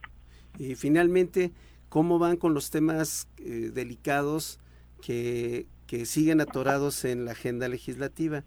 Este, concretamente, por ejemplo, el tema de la designación de la titular del Instituto de la Mujer. ¿Qué pasa? ¿Hay algún horizonte? Ya pasó el 8 de marzo, por cierto. Mira, este, me apena, Carlos, no tengo una respuesta para ello. Eh, no participo en esas reuniones, tampoco tengo la, la información. Sí te tengo que decir que es una inquietud que manifiesto, no solo esa, el tema de los nombramientos que son importantes, pero si los pusiéramos así como que en orden de prioridad, a mí, de manera personal, se me hace también súper importante que saquemos el atraso que tenemos con las pensiones, con los temas de la Comisión de Trabajo. la, el periodo anterior empezamos con un poquito más de 1.600 este, asuntos que atender, que tienen que ver con pensiones, que desahogaron varios durante el periodo, y hoy que estamos iniciando, ¿qué crees? Tenemos exactamente un poquito más de 1.600. O sea, no le avanzamos nada porque sigue habiendo más casos. Esa gente tiene este eh, pues necesidad, ya trabajó, tiene ahí algo que, que es suyo, que se han ganado y, este, tampoco lo estamos atendiendo. Pues, prioritario, por supuesto. Temas muchos temas, muchos, muchos temas pendientes. Eh, diputado, muchas gracias por la comunicación, como siempre. Gracias a ustedes por la confianza. Quiero muy sus órdenes cuando gusten. Me da mucho gusto saludarles. Gracias, hasta abrazo, Arturo. Muy buenos días. Pues se celebra que vaya y que asista. ¿eh? en, en este sentido, este, cuando fue la, también el tema del presupuesto y uso eh, tomó vaya la tribuna, fijó su postura sin este sin un afán de, eh, denostar a la otra parte ausente y demás, que además debe ser frustrante porque son de su mismo partido y por eso llama la atención que el día de ayer hayan hecho otra vez vacío este grupo de diputadas y el diputado Alejandro eh, y que el diputado Arturo, siendo de Morena, haya presentado, se haya presentado a la sesión y haya presentado dos iniciativas que, como bien lo dice, su chamba, ¿no? No, y además este recordemos que él presentó también una iniciativa para la revocación de mandato. Exactamente. Creo que creo que es un es un diputado Arturo es una persona muy congruente, está demostrando ser muy congruente con la agenda obradorista y en ese sentido eh, pues eh, creo que hay que reconocerle esa esa participación y esa dedicación. Y, y, también que no se mete en broncas que no le corresponden, que sabe fijar su postura y lo hace de una forma muy institucional. Sí, claro. La verdad, o sea, si no te dejas vencer por esos temas de compromiso, es que, es que cuando entiendan que su compromiso es con la gente, ¿no? Y con las convicciones que te llevaron ahí, las cuales la gente identificó en campaña o a lo largo de tu carrera política, pues obviamente vamos a ir a otro lugar porque va a llegar gente realmente comprometida y que no cambia al mejor postor o a la primera al primer ofrecimiento sus ideas, ¿no? Llegando al Congreso o a cualquier otro cargo. Y que no se ha enganchado, Viri, también, ¿eh? Porque ha habido este intentos de campañitas en donde dicen es traidor de Morena, ya no está con nosotros, este, ya abandonó los ideales, independiente. ¿no? Pero luego lo dice gente que se acaba de pasar del PESA a Morena ayer, ¿no? O sea, es como de, ¿en serio tú estás y, y no se ha enganchado él. O sea, no ha respondido en ese sentido, no se ha trepado a, a subirle el tono beligerante para decirles... Este, no se ha enganchado. Exacto, ¿no? Entonces me parece este, que la actuación que, que tiene el diputado, su perfil que está llevando, eh, las, eh, insisto, su trabajo que lo está teniendo, lo ves en su distrito, ¿eh? Yo sí he visto de pronto en sus redes sociales también que se lanza su distrito, entonces me parece, me parece que, que está, eh, vaya, insisto, interesante la postura y el trabajo que está realizando el diputado Arturo, Pérez Flores. Vamos a Flores Pérez. Flores, Pérez, Flores, Pérez. ya que no siempre, sí. Díganle, ah, dejémoslo en Arturo, ¿no? Para evitar complicaciones. Vamos ahora al reporte vial, ya nos acompaña a través de la línea telefónica el comandante, no le voy a cambiar el nombre a él, Eric López. Te saludamos con muchísimo gusto, comandante. Muy buenos días. Buen día. Hola, ¿qué tal, Viri? Muy buenos días. Así es, tenemos ahorita sobre Avenida Morelos Sur con un poco de carga. Tenemos implementado el operativo vial desde las 7 de la mañana para darle continuidad de seguridad a todos los escolapios y para darle continuidad a lo que va hacia el centro de Cuernavaca. Únicamente tenemos carga en esa zona sobre Avenida Las Palmas, lo que retiene los semáforos únicamente sobre Avenida Morelos Centro de Gollado, de igual manera lo que retienen los semáforos, y sobre eh, Avenida Zapata y Altenango tenemos ligera carga, lo que viene bajando de Calzada de los Reyes hacia la glorieta de Altenango, de igual manera implementado el operativo bien. Avenida Zapata, Buenavista y este Colegio Militar, de igual manera tenemos bastante afluencia vehicular, lo que viene entrando de El Paso Express hacia Paloma de la Paz, implementó el operativo vial, en unos momentos más se normaliza la circulación. Avenida Domingo 10, Vicente Guerrero, lo tenemos sin problemas de circulación. Avenida Río Mayo, únicamente tenemos carga en Viana, lo que viene, lo que entra de plazas comerciales hacia, hacia Río Mayo. Hacia Diana, tenemos ligera carga en esa parte, implementado el operativo vial. Sobre Avenida Boulevard Coahunahuac, Pemex, de lo que viene de Jitepec a Cuernavaca, tenemos ligero retraso en esa parte, Pemex lo tenemos sin problema de circulación, y sobre calle central tenemos ligero retraso de igual manera, implementado el operativo vial desde las 6.45 para darle continuidad a todo lo que va hacia el centro de Cuernavaca. La Luna, calle eh, Coronel Omada y Juan Duberna de igual manera implementado el operativo vial y fluyendo sobre el centro de Cuernavaca, lo tenemos sin problemas de circulación hasta el momento, únicamente tenemos un ligero retraso en el mercado Adolfo López Mateos en la salida de andenes, y eh, sobre Avenida Palmira lo tenemos de igual manera sin problemas de circulación, tenemos un poco de retraso hace un momento, pero ya, ya se restableció, y le recordamos de igual manera, de 9 de la noche a 5 de la mañana va a estar cerrado sobre Avenida Palmira, por esto por obras de reencarpetamiento, y también en los ejidos de Capancingo van a estar realizando obras por el día, este, en unos momentos más les estaremos dando los horarios para que tengan eh, previsto eso y tomen vías alternas. Por supuesto que es importante, la verdad es que hoy estaba como más fluido. Anoche fue súper complicado, ¿no? Se, justo en la hora pico, por ahí de las 8 de la noche, eh, dos accidentes, uno en Boulevard Cuauhnáhuac, otro en el Paso Express, pasando, el, bueno, ya después del distribuidor vial, este accidente ya en Temisco, en, eh, de una motocicleta que terminó por colapsar hasta la zona del seguro, ¿no? para quienes íbamos rumbo a casa en, Temisco, en este caso, la verdad es que fue súper, súper complicado. Sí, así es, se complica la circulación. Y bueno, hay veces que realmente este, es el accidente y se complica la circulación que viene desde el otro carril, no, no todo por pararse y ver, pues luego hacemos caos es correcto. no es que les digamos chismosos, exactamente. Tú no lo digas, comandante, nosotros sí por chismosos. Ahora, el pretexto es para, para, subirlo a redes e informar a la Así, claro. porque ya todos somos reporteros, ¿no? Gracias, comandante. Muchas gracias por el reporte. Claro que sí, excelente Muy buen día. Hasta luego. Saludos. Sí, es que, pero eh, el estilo que le echa como, como los este, que reportan el tráfico en Ciudad de México. Ah, ¿qué tal? claro, hicimos casting. Hay talento, hay talento. hay talento, solo falta apoyarlo. Explotarlo, sí, la verdad es que lo de ayer fue súper complicado, o sea, jamás me imaginé que el accidente estaba hasta, pasando el distribuidor eh, vial cuando el tráfico, todo el paso express, pasando galerías y demás. Porque fue en la tarde ya cuando es el regreso. Sí, eran las 8 de la noche sí, prácticamente. Sí, sí, a la hora pico. De la gente? Que de por sí hay trafiquito, ¿no? En esa zona del seguro eh, regularmente se vuelve bien complicado, pero bueno, eh, va mucha precaución también a quienes manejan, por supuesto, en esta zona. El Paso Express desafortunadamente nunca ha dejado de dar. Ah, estas malas noticias. 8 con 16, nos vamos a una pausa, regresamos con más. 8 con 20 de la mañana, gracias por continuar con nosotros. Un abrazo a nuestro querido César Salgado Castañeda, que está siempre pendiente del programa y que quiere hoy felicitar a Griselda Hurtado por este eh, nombramiento y el reporte que nos daba sobre el fin de semana largo. Ojalá que las estadísticas sean eh, mejores. Ahí estuvimos en, la convocatoria del César en el Caoba, ¿eh? Ah, lo de... ¿Era beneficio? De la, para el mantenimiento y la restauración de la Paloma de la Paz. Sí se dieron cita a varios cuernavacos, ojalá haya más iniciativas así. Saludos y felicidades, querido César. Un abrazo, César. No te puedes saludar, estábamos de extremo a extremo. y aparte siempre participativo, eh, donde quiera que se encuentre para mejorar eh, precisamente eh, Cuernavaca. Cuernavaca. Son las 8 con 20, vámonos porque seguimos pendientes de lo que sucede en Tepoztlán, a saludar con muchísimo gusto al comisariado de bienes comunales ahí en Tepoztlán, Lucio Cuevas, para un breve reporte de lo que está sucediendo ahora mismo y cómo se encuentra el incendio en el Teposteco. Lucio, ¿cómo le va? Muy buenos días. Buenos días. Te saludamos de nueva cuenta, eh, interesados en conocer hoy jueves cómo amanece Tepoztlán. Pues mira, eh, hoy jueves amanece ya tranquilo, eh, privado de los trabajos de ayer y también de la ayuda aérea que se tuvo para este efecto de mitigar el incendio, desfocar el incendio. Este, pues ya amanece prácticamente sin humos.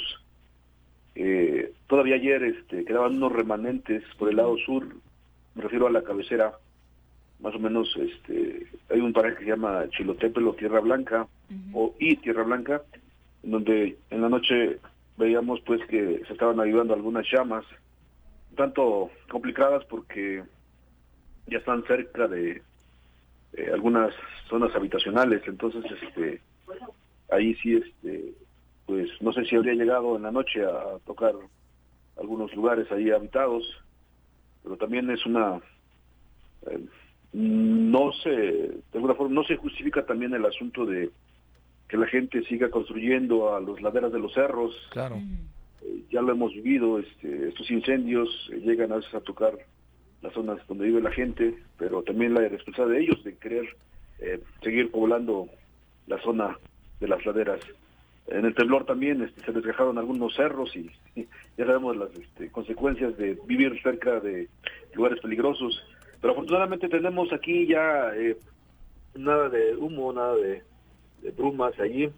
Eh, había algunos este, eh, zonas de troncos que estaban este, ardiendo o, que se veían como brasa en la noche, pero es normal después de un incendio. tuvimos la participación de como 200, 200 voluntarios de la comunidad ayer en una brecha que ya le había comentado desde por teléfono ayer mismo y logramos pues hacer la brecha de Minas a Mestitla y es ahí donde pues pudimos frenar el fuego de una manera segura, de una manera este responsable y, la participación de varios brigadistas, de, varios este eh, eh, brigadistas este, autorizados o acreditados por la misma CONAFOR, por Desarrollo Sustentable y la CONAMP. Entonces, este, hubo la participación de todos. Sin embargo, pues este en estos tipos de trabajos, en este tipo de combate de incendios, pues se toman decisiones y hay que afrontarlas, ¿no? Entonces, este, pues francamente sí se quemó una buena parte del cerro eh, y pues lamentable porque como ayer mismo lo comentaba, pues se perdió bastante eh, reforestación natural bastantes arbolillos que tenían una altura de unos 5 metros, 6 metros, y que pretendíamos precisamente en este año darles una poda para mejor crecimiento, pero pues ahora no tenemos ese esa área de trabajo porque ha sido devastado por este incendio.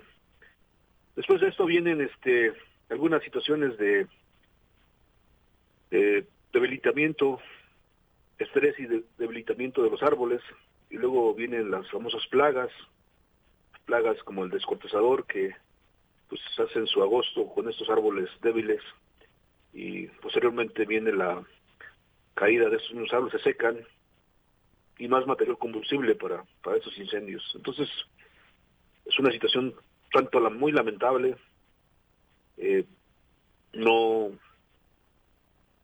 habíamos, este, nunca hubiéramos deseado pues que esto sucediera, sin embargo, pues escapa de control cuando la gente se interna de manera eh, sin permiso irresponsablemente a, nuestras áreas y, pues este eh, muy lamentable pendientes, Lucio, de lo que suceda y ojalá eh, hoy se puedan concluir estos trabajos y controlar 100% el fuego tras el avance que tuvieron ayer. Muchas gracias por la comunicación. Hasta luego. Hasta, luego. Muy buenos días. Y por supuesto ya justo anunciaba la Coordinación Nacional de Protección Civil que está anunciando, eh, iniciando la reunión precisamente para los trabajos que se realizarán hoy con los brigadistas y con todo el equipo, por supuesto, que está colaborando en la zona. Vamos ahora a hablar de nutrición. Piensa en un futuro sano. Tú también puedes tener una mejor calidad de vida. Conoce cómo llevar una alimentación saludable con los productos naturales y orgánicos que la doctora Mónica Novielo de Punto Sano tiene para ti en el choro.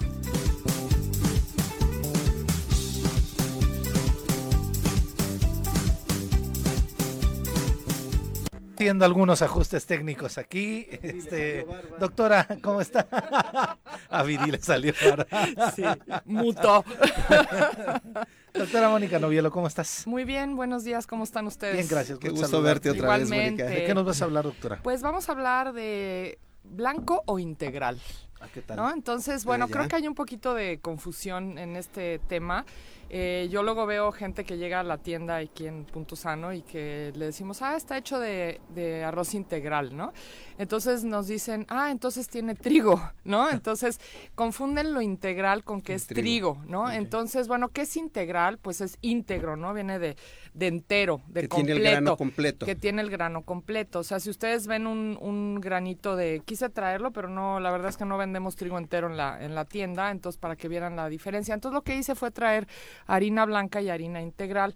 Entonces, ¿qué pasa? Por ejemplo, en el caso del trigo, eh, cuando, cuando el trigo está completo es un, un granito café, color café, ¿no? Entonces, ¿qué hacen cuando lo refinan?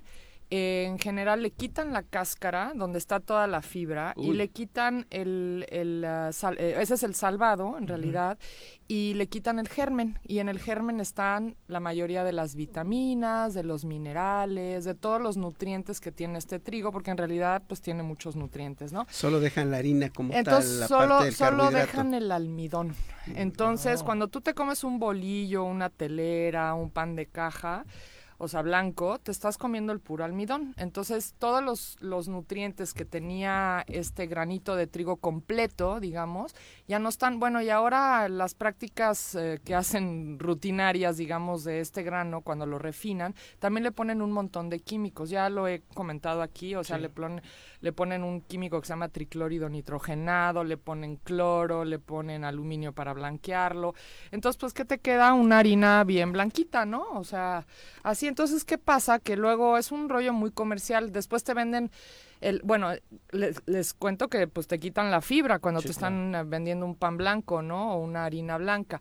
Entonces, ¿qué pasa? Que esa fibra que te hubiera ayudado como a la digestión, este, en las personas diabéticas, por ejemplo, les ayuda a que no se vaya los carbohidratos tan directos a, las, a la sangre, porque finalmente es una digestión más lenta porque tienes que digerir toda esa fibra, ¿no? Entonces, al no estar la fibra, pues una de las cosas que puede hacer, bueno, subir el azúcar en personas con diabetes, por ejemplo, personas que tienden a la diabetes.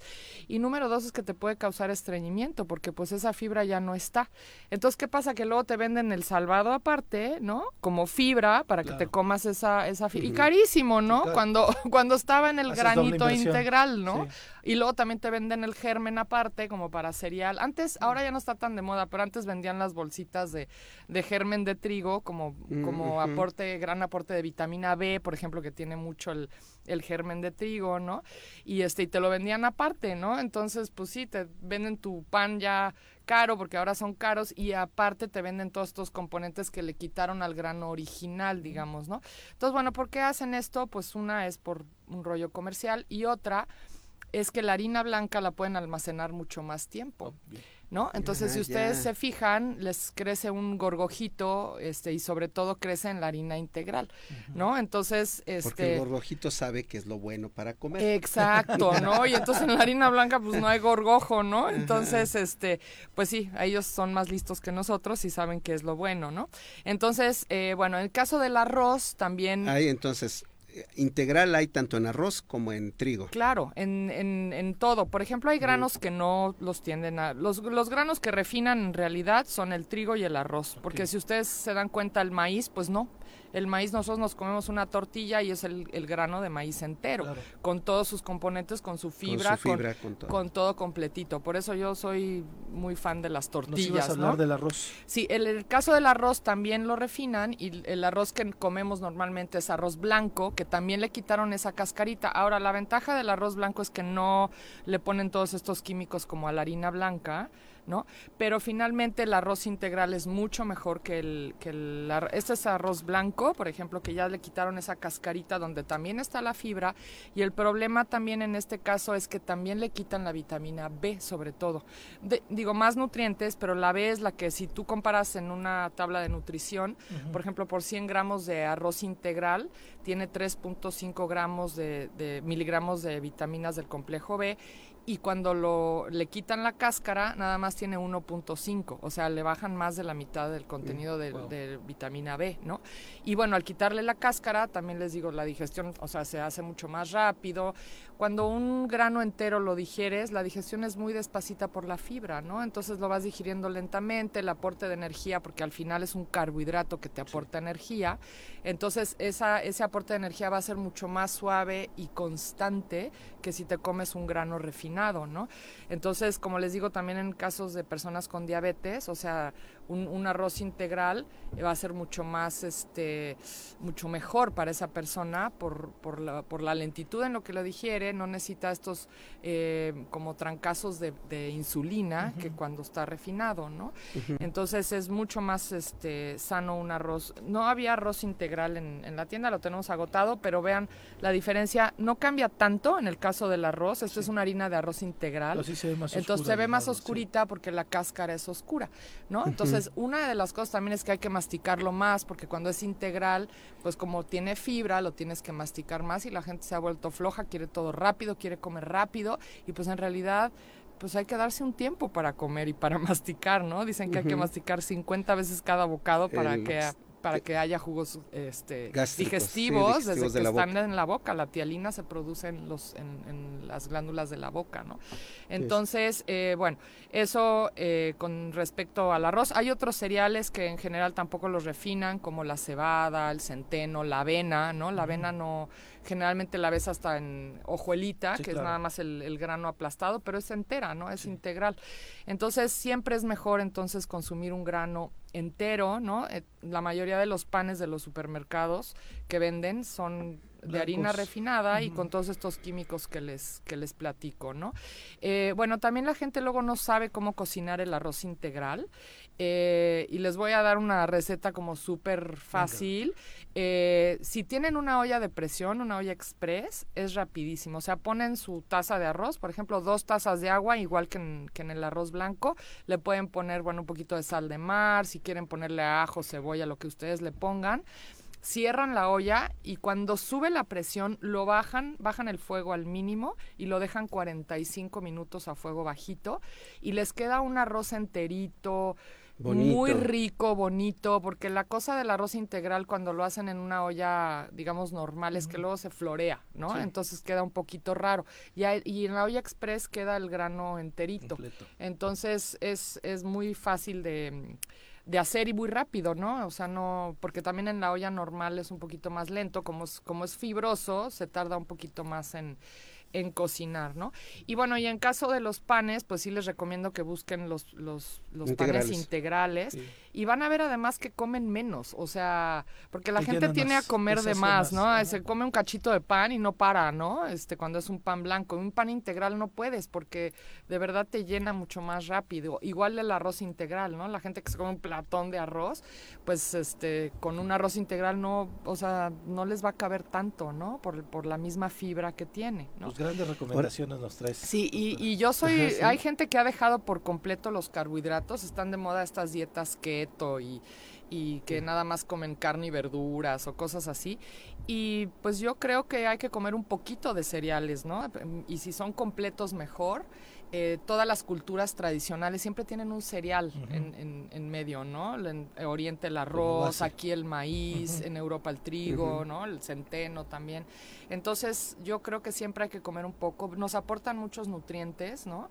Eh, el arroz, les digo, tiene, si es integral, tiene muchísimas eh, vitaminas del complejo B, tiene magnesio, calcio, tiene mucho, tiene selenio, o sea, tiene varios minerales que son como muy importantes para nuestra dieta. ¿Y todo esto lo encontramos en Punto Sano? Todo esto lo encontramos en Punto Sano, tenemos muy buenas... Esta harina, por ejemplo, está blanqueada, o sea, está refinada, pero no está blanqueada, es, es una harina orgánica. Este, entonces sí, todo lo encontramos en Punto Sano, aquí en Plaza Andrómeda, en el local 19. Muchas gracias, doctora. Gracias, gracias buen día. Gracias. Buen día. Pues este, vamos a hacer una pequeña pausa. Regresamos, no se vayan, estamos aquí en el Choro Matutino. Gracias por continuar con nosotros. Está ahora en el estudio Artemio Rodríguez Pliego. Eh, vienes de Chinameca. Así es, este, soy productor de peces de ornato de Chinameca, Morelos. ¿Qué, qué, tanto produces? ¿Qué eh, peces de pues, ornato produces? Pues, ¿Cuáles son los que más se este, venden? ¿Cuál es su mercado? Háblanos del tema. Eh, bueno, ahorita les quería decir... ¿Desde cuándo estás en el, negocio de los peces? Más o menos llevo como unos 10 años. Y este, pues ahora sí que mi papá es, es, el productor y ahorita yo, yo, ¿Tú estás retomando la bandera. Eh, sí, este, la verdad, pues este, me gusta mi trabajo. Este, ahora sí que es muy, es muy bonito ser productor de, peces de ornato porque pues eh, conoces de, de, los peces, ¿no? O sea, el manejo, eh, de lo que, cómo va el proceso. Este, también manejamos lo que es la, la tilapia, la mojarra. Y este, pues ahora sí que este, es, es bonito trabajar con peces, ¿no? Ahorita, este, pues yo soy, yo manejo el que llevo el, control de los peces de ornato, lo que es, este, tenemos mucha variedad, como es el pez japonés que es el común mm. este los rosaditos eh, estos y naranjas este tenemos el pez, el pez de escama de perla como el, el moro el cálico este ahora sí que ah, se manejan muchas variedades como la carpa la koi este y pues la verdad pues ahorita este llevamos como unos nueve años diez años ya a ser productores de peces de ornato y, y con la tilapia apenas llevamos un control y y pues la verdad pues tenemos algo algo especial bonito eh, aquí en, ahí en, mi pueblo en Chinameca porque este pues hay muchos productores somos este ahora sí como como estamos pegando a los 150 productores ah, caray. De, la misma de la propia comunidad. Exacto sí de Chinameca. Y, el mercado hacia dónde va el ¿Es mercado, un mercado de Morelos es un mercado nacional este, el, también el mercado este es, es ahora sí que es diferentes mercados es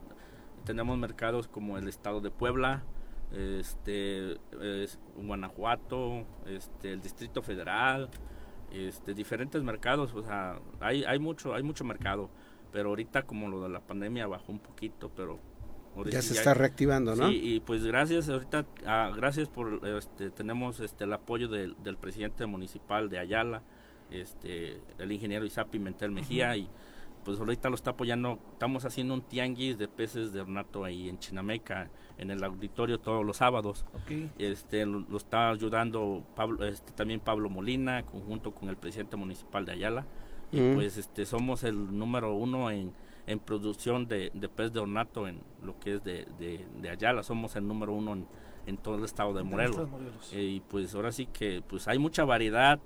Yo, yo, mm, ¿Cuál, puede ser el pez más barato o el pez más y el pez más caro? El pez más barato es el, el japonés común, que es el rojo, pero ahorita como se está escaseando porque como ahorita ya están sembrando muchos productores, ahorita ya subió, ahorita este la, la vendemos por bolsa, trae 200 piezas, 150 y ahorita ya subió ya, o sea, está a un nivel que el escama de perla es un poquito más caro, es, es, es, escamudo, es una bolita, pero es muy bonito, es una escama de perla. ¿De colores? De colores, este, eh, pues ahora sí que tenemos algo muy bonito en mi pueblo que es Chinameca, porque es también lo que es la historia de Emiliano Zapata, del general. Eh, pues ahora sí que pues yo me siento muy orgulloso de, ser, de allá. ser de Chinameca, porque la verdad pues tenemos algo muy, muy, muy importante, muy histórico, que es es este la, la historia de Emiliano Zapata. Eh, la verdad, pues tenemos lo, la ex hacienda también. Ahora sí que tenemos la piedra encimada, o sea, tenemos muchas cosas bonitas y pues ahora sí que estamos, estamos haciendo el tianguis para generar más este más turismo, o sea, que haya más más movimiento. ¿Hay venta al menudeo de peces? Claro, si las familias quieren ir con sus hijos y que quieren empezar con, esta afición del acuarismo. Sí. Ah, qué bueno. Eh, otra cosa, ¿qué hace que, en Chinameca se dé esta actividad? ¿El clima, la disponibilidad de agua? ¿Qué es lo que hay? El, el clima y el, agua también. Es, el, agua, ahora sí que tenemos agua con minerales que se puede producir el pez de ornato, lo que es el japonés, el mm. carpa, este, el molly, la molly, la cebra. O sea, hay de muchas variedades. Tenemos infinidad de variedades y muy bonitas y pues con calidad buena porque pues es una estamos vendiendo calidad también el cliente llega y ve y si ve tienes calidad pues ay me gusta esto pues, o sea pues es, es la calidad más que nada no entonces lo que es pez de ornato pues yo queremos que que o sea resalte más y que tenga más este más más o sea más jalón no ¿Es caro tener Este, una pecera en casa? Es, es un poco, no muy caro porque pues ahora sí que hay de precios, las, las peceras las venden, pues hay de diferentes precios como El primer, precio el primer eh, inversión fuerte es comprarte la pecera y Es- demás. sí, Pero ya teniendo los peces y teniendo la pecera, ¿es caro mantenerlos? No, no es caro, no es caro. Una- hay, hay familias que han, o sea, que no, no, sí, o sea, no, no es muy caro. Creo que es de las mascotas más este, económicas. Sí, el pez de ornato.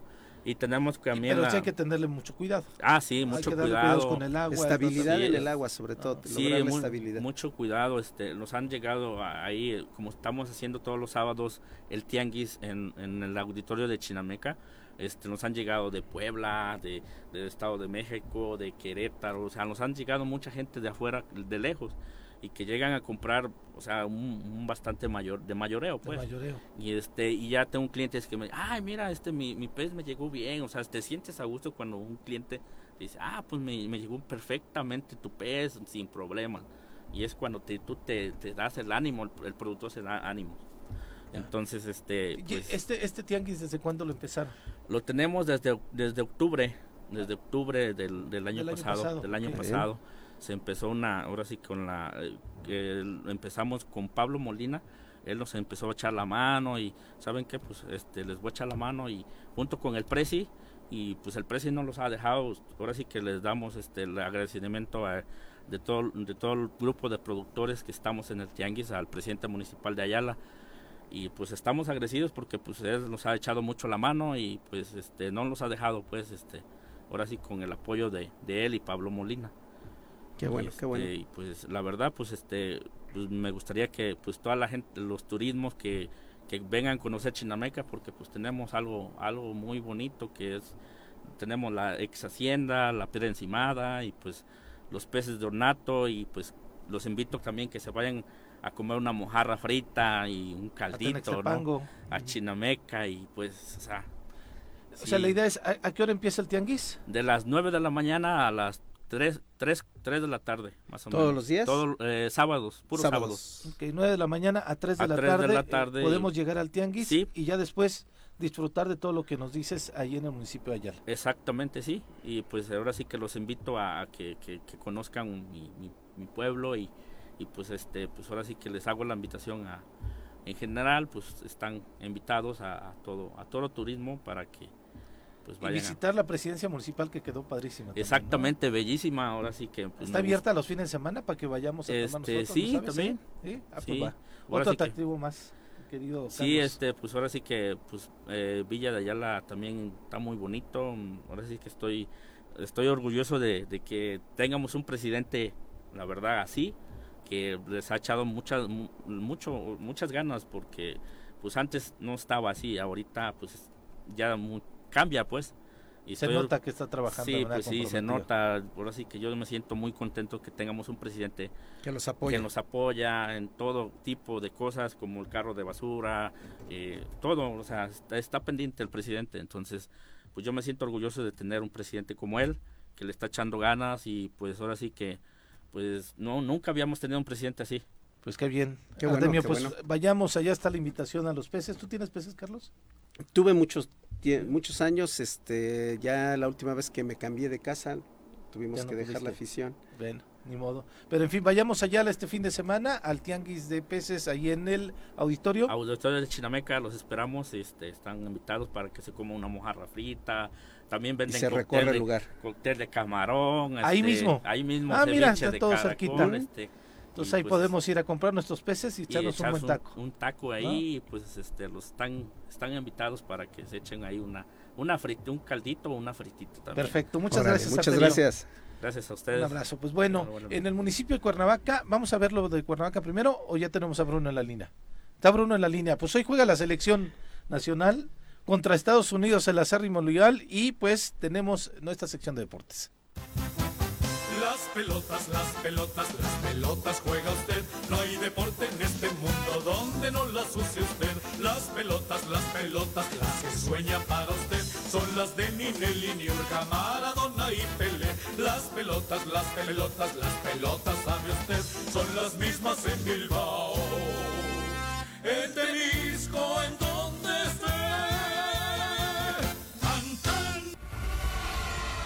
Mi estimado Bruno, ¿cómo estás? Buenas tardes.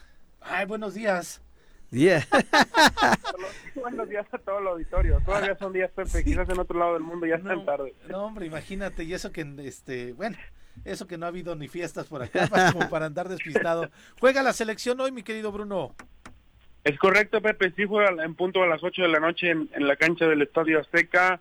Juega la selección mexicana el clásico de la CONCACAF contra la selección de Estados Unidos. Un partido pues que es complicado para el equipo mexicano, aunque creo que está obligado a ganar porque en los últimos partidos, desde el 7 de julio de 2019, no le gana un compromiso eh, eh, la selección mexicana al equipo de las barras y las estrellas, Pepe, pues ya tiene ya tiene bastante en aquella Copa Oro en el Estadio del Soldado en, en Chicago, entre tres partidos de manera oficial y uno amistoso, los últimos cuatro enfrentamientos han sido para el equipo de Estados Unidos con dos finales, la de la Nation League y la de la Copa Oro. Estados Unidos viene en una mejor posición que México. Sí, eh, de hecho están empatados en puntos, por diferencia de goles está arriba y por enfrentamientos directos eh, el pasado que, que fue 2 a 0 en favor de Estados Unidos eh, está arriba, pero ambos tienen 21 unidades, Estados Unidos está en la segunda posición y México está en la tercera posición. México, pero Estados Unidos jugando un poco mejor que México, ¿no, Bruno? Sí, con una generación muy joven, con bastantes futbolistas en Europa que se han encargado de, pues, de tener bastantes jóvenes y trabajar muy bien el, el futuro de su selección y con una selección mexicana que también tiene algunos jóvenes, aunque son menos, y que también tiene muchos jugadores de experiencia que, que creo que la mayoría ya están pasando por su último ciclo mundialis- mundialista, Pepe.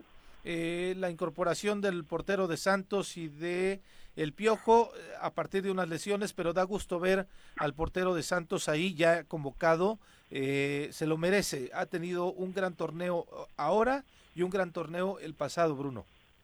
Sí, mucha gente había pedido a Carlos Acevedo porque creo que con sus actuaciones llegaron a final hace un par de temporadas contra Cruz Azul y, y una triple atajada que le vimos creo que también en un partido contra el, el mismo Cruz Azul, si no me equivoco, en, en este torneo, eh, pues ha hecho que se haya ganado los reflectores con sus buenas actuaciones y que haya sido convocado tras la baja de Jonathan Orozco y del otro lado pues el Piojo Alvarado, jugador hoy del rebaño sagrado que aprovechó la lesión de Rodolfo Pizarro de, de Monterrey para poder llegar a esta selección mexicana en, en una convocatoria que pues bueno, a muchos les gusta, a otros no, pero pues es casi igual a las que nos han venido presentando el, el Tata Martino.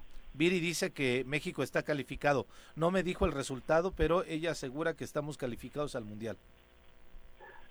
Sí, porque, el, bueno, quizás porque los siguientes rivales son muy endebles, son dos de los peores equipos del hexagonal final, que son Honduras, que es el último lugar que apenas ha sumado tres puntos, y El Salvador, que lo vas a recibir en la cancha del Estadio Azteca ya para la última jornada. Así que México necesita de, de entre tres y cuatro puntos para clasificar y creo que los siguientes partidos pues son muy accesibles. El partido del día de hoy es más complicado, pero creo que debe dar una buena actuación ante su público, donde pues estuvieron muy caros los boletos, Pepe, el más barato 1100 para acudir al Estadio Azteca y todas las localidades ¿No le están vendidas. Está- eh, o sea, ¿va, va a haber lleno en el Azteca? Sí va a haber lleno en el Ah, Azteca. Sí, el día de ayer se, se informó que los boletos estaban agotados, el más barato eh, en 1100 e incluso hasta sacaron un dato por ahí comparándolo con un partido de la Champions ahora que se vienen los cuartos de final. Ajá. Mucho más caro los los boletos de para ver a la selección que para ver un partido de Champions entre Villarreal y Bayern Múnich. Y bueno, es la selección que más caro ha cobrado en las eliminatorias de, de, de CONCACAF con esta entrada pues que está el más el boleto más barato en el Estadio Azteca es, es de 1100 para ver el día de hoy a la, esta noche a la selección. Puro fifí, Bruno. Oye, eh, y a pesar de que la selección ha estado jugando mal, a pesar de que la afición ha estado pues enconada y molesta con el Tata Martino, eh, sorprende, vaya que tengamos el lleno, veremos cuál es la reacción de la afición el día de hoy. Desde luego, el rival es el que también llama la atención, es Estados Unidos, el rival odiado de toda la vida en el fútbol y en otras este, esferas. Y por eso quizás En el los morbo. últimos 20 años. Sí, sí, sí. Y quizá también es el morbo de que vamos en los mismos, en los mismos puntos y va a ser definitivo y definitorio quizá para ambas elecciones, mi querido Bruno. Sí, sí bien dicen que la selección mexicana es la gallina de los huevos de oro porque cuando va a Estados Unidos llena los estadios, es un muy buen producto publicitario y pues es la única selección en el mundo que juega de local en, en dos países distintos, en Estados Unidos y también y también en México y pues esa ventaja tiene la selección que donde va pues llena y genera genera no genera espectáculo pero sí genera mucha muchas ventas. Y, y bueno además siendo también Pepe hasta el momento la tercera selección la tercera selección en el mundo que más aficionados llevará a la Copa del Mundo de Qatar 2022 esperemos que ahora no tenga ningún antecedente como los como los registrados cada mundial pero bueno es una de las selecciones que más gente lleva y pues les gusta a veces eh, pues abusar de la nobleza de, de, la, de la afición mexicana. Y eh, con respecto al grito se, se, habla de una sanción hasta de cinco años en caso de que encuentren algún aficionado esta noche gritando además se le sacaría del estadio un veto de, de cinco años eh, también de que se perdió el, próximo mundial, no podría acudir al próximo mundial que será con sede compartida aquí en México, también en Estados Unidos y Canadá. Así que pues será una sanción fuerte con el Fan ID que se habla de que ya estaría todos los aficionados con, con esta misma norma que pues que viene desde desde el mundial pasado. Para, para el Mundial de Qatar ya estamos preparando una señora con ayudas también para llegar allá a la inauguración, querido Bruno, para que se molesten todos los este los, los que vimos en Twitter, hombre. Oye, ¿algún otros partidos interesantes en esta fecha FIFA? Sí, pues en las eliminatorias de la de Europa, Cristiano Ronaldo el día de hoy pues estará jugando contra la selección de Turquía al cuarto para las dos y si llega a pasar se enfrentaría a la selección de Italia que va contra Macedonia, que creo que la tiene a modo.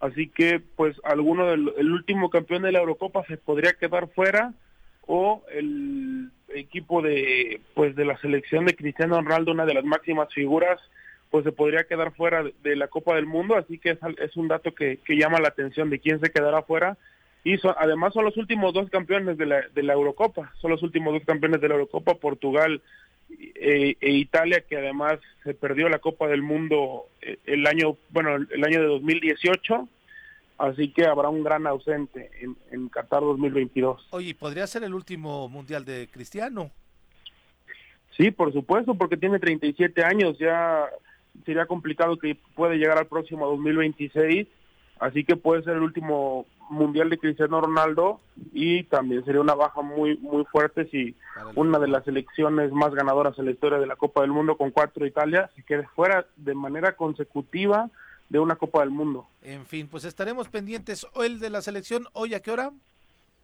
Hoy es a las 8 de la noche en la cancha del Estadio Azteca eh, en México contra Estados Unidos, el clásico de la CONCACAF. Triunfo obligado para la selección después de esa afición tan, tan este, ¿cómo se le dice?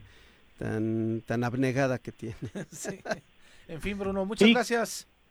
Buenas, buenos días, Pepe. Saludos a todos los auditores. Ahí estaremos viendo y apoyando a la selección y estaremos viendo quién rompió el cochinito para comprar su, su, boleto. de 1100, el mínimo, ¿no?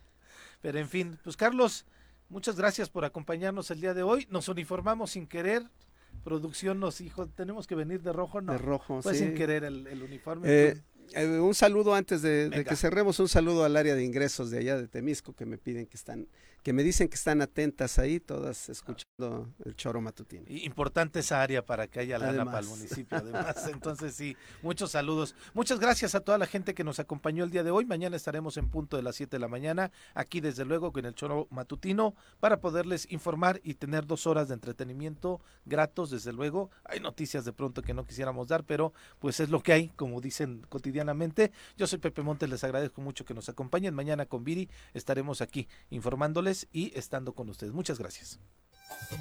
¡Uy! ¡Se acabó! Pues así es esto. Esta fue la revista informativa más importante del centro del país. El Choro Matutino. Por lo pronto,